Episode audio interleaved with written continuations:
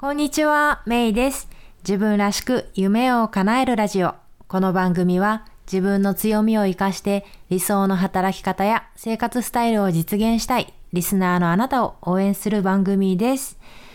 さて、今週は、えー、アメリカのコロナワクチン接種に学ぶ遊び心と祝い力という、えー、テーマでお話ししようと思います。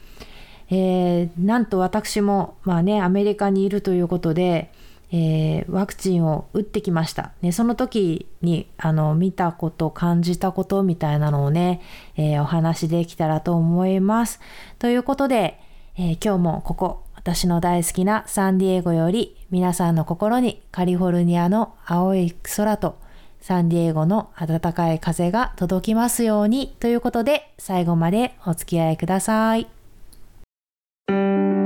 自分らしく夢を叶えるはい、えー、今週はね、えー、アメリカのワクチン接種に学ぶ遊び心と祝い力というタイトルでお話しするんですけど、えー、あのねサンディエゴでは4月の15日から16歳以上のすべての人にワクチン接種が始まったんですね。なんでもこのティアっていうんですかこう何歳以上じゃないととかこういう条件がないとダメっていうのが全部取れたんですね。で、えっ、と4月初旬の報道によると、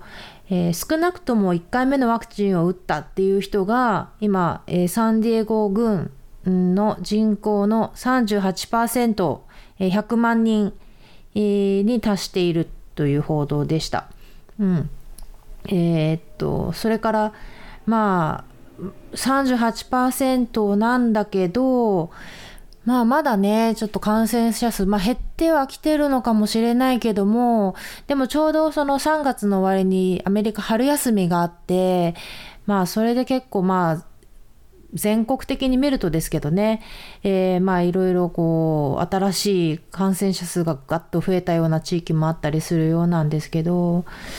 まあ、とはいえ私が今注目してるのはアメリカって感染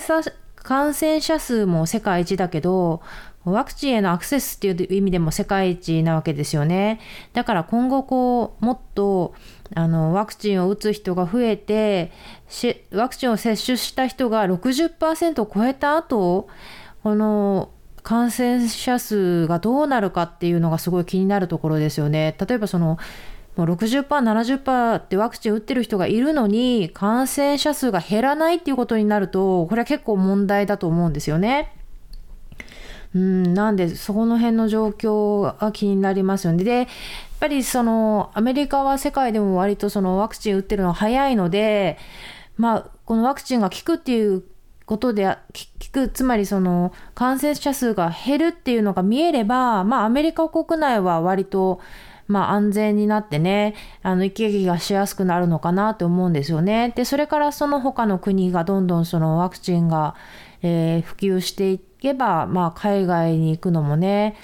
まあ、割と行きやすくなるのかなと思いますけど、まあ、そういった意味でもね、今後のそのアメリカの動向っていうのはすごく、えー、注目に値するんではないかなと思うんですよね。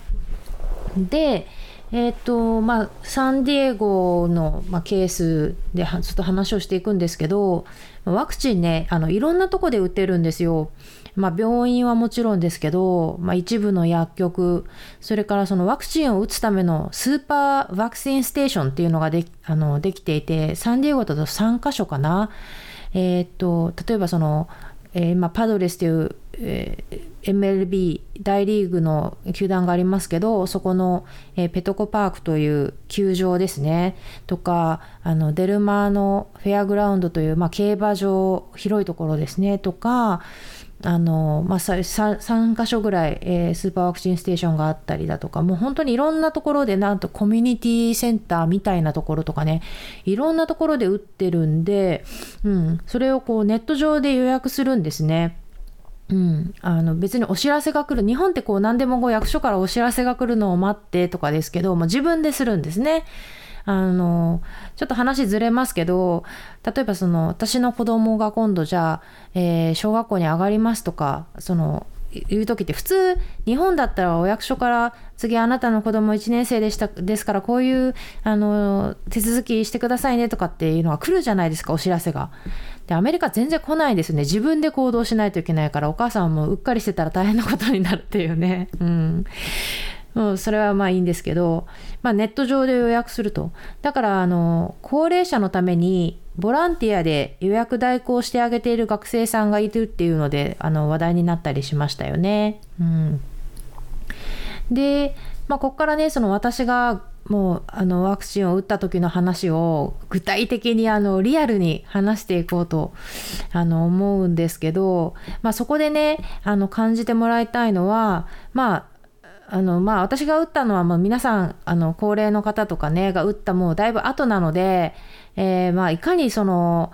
まあワクチンの接種がスムーズだったかっていう点とあとやっぱこう日本とは明らかに違うであろうあのマインドセットですね。これはね本当に私もあの感動したしあの学ぶところがあるなってすごく思ったので今日はそれそれであの話しようと思ったんですけどねその辺を、えー、聞いてもらえばと思います。あそうそうそれでまずそのワクチンの、えー、種類なんですけど、えー、アメリカの場合はファイザーそれからモデルナそしてジョンソンジョンソンこの3種類という理解ですね。ファイザーとモデルナは2回に分けて打つタイプで、ジョンソンジョンソンは1回打つタイプ。で私が今回予約をしていったのは、えー、さっきいろいろ話した中のスーパーワクチンステーションという1日にもう何千本も、えー、打ってくれる、えー、かあの要するにもうワクチン接種会場ですね、うん、そこに予約をして行ったんですけどそのあの私が予約した時はもうモデルナその会場は、まあ、うちから近かったっていうのもあるんですけど選んだ理由が、まあ、一番うちから近いっていうのとあの、まあ、それが理由で行ったんですけどねちなみにワクチンの種類はモデルナでした。うん、で、えーと、その会場が朝10時オープンなんですけど私の予約は10時10分で、えー、会場あ予約時間の15分前からだったら来ていい。あまり早く来るなってことですね。えー、予約時間の15分前からだったら来ていいよって書いてあったんですね。で、どっちにしろ10時オープンだったので、えー、私は10時前に、えー、行きました。そしたらもうすでにね、結構来てる人がいて、あのでもやっぱりこう、もうすでにね、あの、もういっぱい打ってるっていうのもあって、すごくこう一連の流れもスムーズで、はい、10時予約の人はもうここに一列に並んでください。はい、10時10分の方はこちらみたいなね。でも10時10分のとこに並んで、でも早く着いたんでね、10時にしかオープンしないから、まあそこだけはちょっと、まあ、仕方なく待たされたんですけど、でも本当にね、一連の流れがスムーズで驚きましたね。えっと、まずその会場の外でその10時10分の列に並んでいて、で、まあ10時、まあ数分前ぐらいからもう10時の人が、えー、どんどん1人ずつ入っていて、まあまあ、のー、まずは ID、身分証の確認ですね。これを何度もしてるのを、4、5回してたんじゃないかな。うん、驚きましたね。なんで、えー、その ID、ID の確認、プラス予約の確認ですね。まずは予約の確認でしたね。まずそのメールで送られてきた、えー、予約のカンファメーションをえー、携帯で見せる。まあ、携帯じゃなくて、の、紙に印刷してきてる人もいましたけどね、それを、えー、入り口で見せて、で、OK となったら、今度はその ID との照合があると。うん。で、えー、まあ、10時の人がずらずら入っていって、えー、っと、で、まあ、私の番になって同じように、えー、予約の確認、えー、それから身分証の確認、身分証との照合があって、ただまた今度別の係の人が寄ってきて、えー、例のあのワクチンの証明書ですね。あのちっちゃい紙ですけど、もうそれにこう自分が打つ、えー、ワクチンの種類、モデルナでそのなんかあの製造番号でしょうねとかがこう書いてある紙を渡してくれるんですね。でもそこでもそれはも1回目のところに情報が日付とか、えー、その製造番号とか入ってるものを手渡されてでそれを持っで今度、えー、入り口会場の入り口に建物に入りますと。で入ったらすぐね大きいテレビ画面があるんですよ。で、えー、そっち見てくださいって言ってそっちを見たら、えー、体温を測るんですね。で緑の表示で何度って出てはい OK ですってなって。でもあの次行くところがもうなんかこう順路になっていてもう絶対迷わないなようになってるんですね。でそっちに行くと、えーまあ、一列に並んでいくんですけど、えー、受付が20箇所あるんですよ、えー、20人受付をしている受付を働いてるあのテーブルがあって1番から20丸1から丸20であのレジストレーション丸1からレジストレーション丸20まで、えー、あってで、あの、もう空いたら、はい、じゃああなたあっち行ってください。はい、あなた3番のとこに行ってくださいとかっていう風な感じになっていて、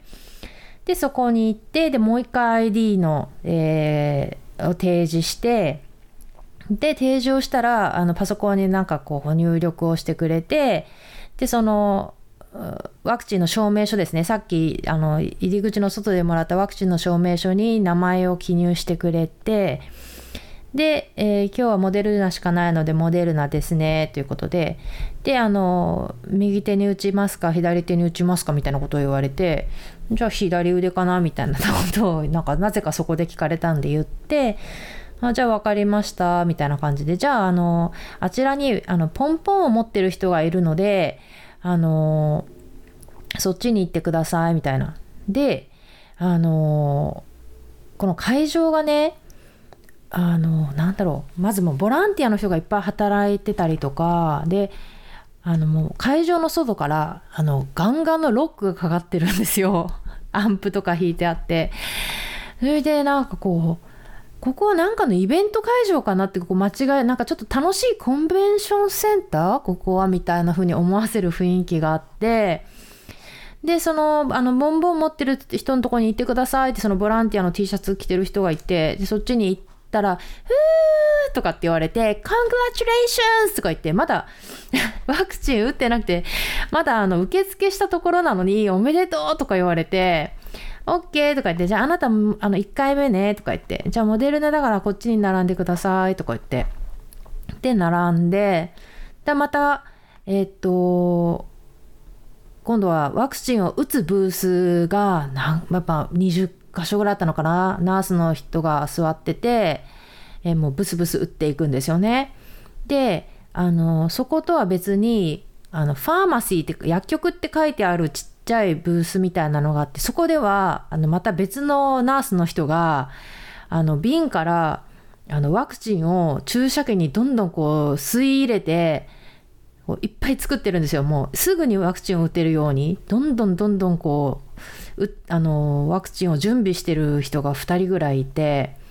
でその準備されたワクチンは蓋付きの箱に入れられて、まあ、各そのナースのところに、えー、分配されて、まあ、そこでどんどん、えー、ナースが打っていくという形ですね。で呼ばれて私の番が来てナースのところに行って、えー、椅子に座って、えまた ID と、えその証明書を出してたらなんかあの左腕でいいですか？みたいな感じで、うん、でこれまでにその、えー、ワクチンを打ってなんかこう副作用があったことはありますか？とかまあいろいろまあ質問をされてないですみたいなところで。じゃあ打ちますよブス。ではいおしまいです。あのじゃああのあっちあのまたボンボンのいる持ってる人はねあっちにたくさんいるからあっちの方に行ってくださいで、えー、15分待ったら帰っていいですよっていうことでで打ってそっちに行ったらそのボンボンの人が「ふー!」って言ってまた 祝ってくれるんですよねワクチンを打ったことを。でねなんかちょっとおかしいけどもうすごい感動したんですよそれでやっぱりそのコロナで影響を受けてない人って世の中にいないわけじゃないですか。みんなやっぱり去年の3月、まあ、日本だったらもっと早い時期からですけど、やっぱりそのコロナのせいでね、生活が変わってしまったり、今まで普通、当たり前のように楽しんでた友達と会ったりとか、そういう当たり前のことができない生活をまあ続けてきて、続けてきての、まあなんかワクチン接種で、なんか、おめでとうって言われたらね、なんか、ああ、なんか私これまで頑張ったなとか、なんかあワクチン1回目ようやく打てたんだみたいなすごくあの純粋にすごいたあの嬉しかったんですよね。でイエーイみたいな感じで。であでその時のあの動画とかもあの携帯で撮ったんであの載せあのウェブサイトにも載せようかなと思ってるんですけどで、まあ、そこその「ふー」っていうあのボンボン持ったボランティアの人たちを過ぎると今度はもう椅子があの2メートル間隔ぐらいでバンバン置いてあってでも担当のまたボンボンを持った担当の人がもう1人ずつこう順番に座あの座る席を指定してくるんですよね。座る席というか椅子を。であなたここここここここっていう感じで。でそこに座ってでまたこの別の係の人が15分あの経つのを待ってあの測ってくれてるんですよ。だからその間待ってでもその,、ま、その15分経過するのを待つ会場も MC ハマーとかマイケル・ジャクソンとかいうもう懐かしのイケイケ音楽がもう次から次にかかってでもボンボン持ってる人はそのえー、人が来たらふーって言うんだけど、人が来てない時もその音楽に合わせて、もう体を揺らしていますみたいな感じで。で、まあ、それで15分ぐらい経ったら、はい、この列とこの列の椅子に座ってる人、はい、帰っていいよ、みたいな、うん、感じで、あのー、もうあっさり終わりましたね。うん。で、帰りの出口のところで、えー、ワクチン打ちましたっていうシールを、スティッカーね、をもらって、出てきたと。うん、これが一連の流れで結局入ってからそうだな10分15分ぐらいかなもうそんなに、まあ、会場が大きいんでね結構歩く時間とかもあるんだけども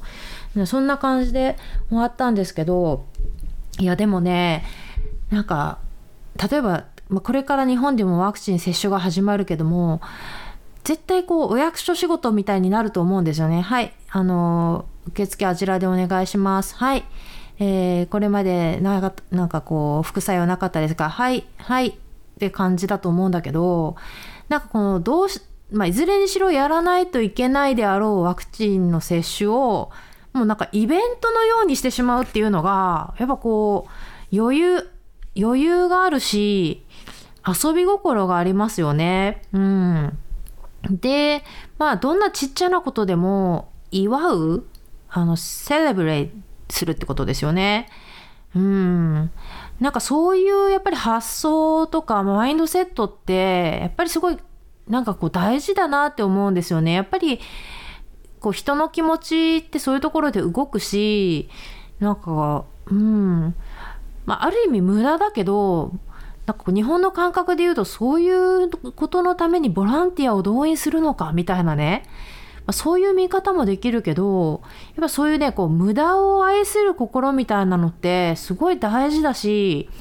特にこう今の日本では必要なものなんじゃないかなって思ったんですよね。うん。なんかその、うん。こう遊び心とかこうイベント力こう何でもイベントにしてしまうとかなんかこうちょっとしたこと、まあ、ちょっとしたことでもないのかもしれないけどやっぱりこういうことを祝うっていうような作業をわざわざするっていうことはねなんかこう私たちの生活の中にも十分に取り入れられ取り入れるあのことができる、うん、生活はもちろんだしもしかしたら仕事とかでも絶対使えるんじゃないかなって私は思ったんですよね。うん、すごくそういった意味で勉強になりました。うんえー、まあそんなわけでね、あの、そうだそうだ。で、最後にもらった、あの、I got my COVID-19 vaccine っていう、あの、シールですけど、あの、思わず、あの、私の手帳の一番最初のページに貼りましたよね。うん。で、これ、あの、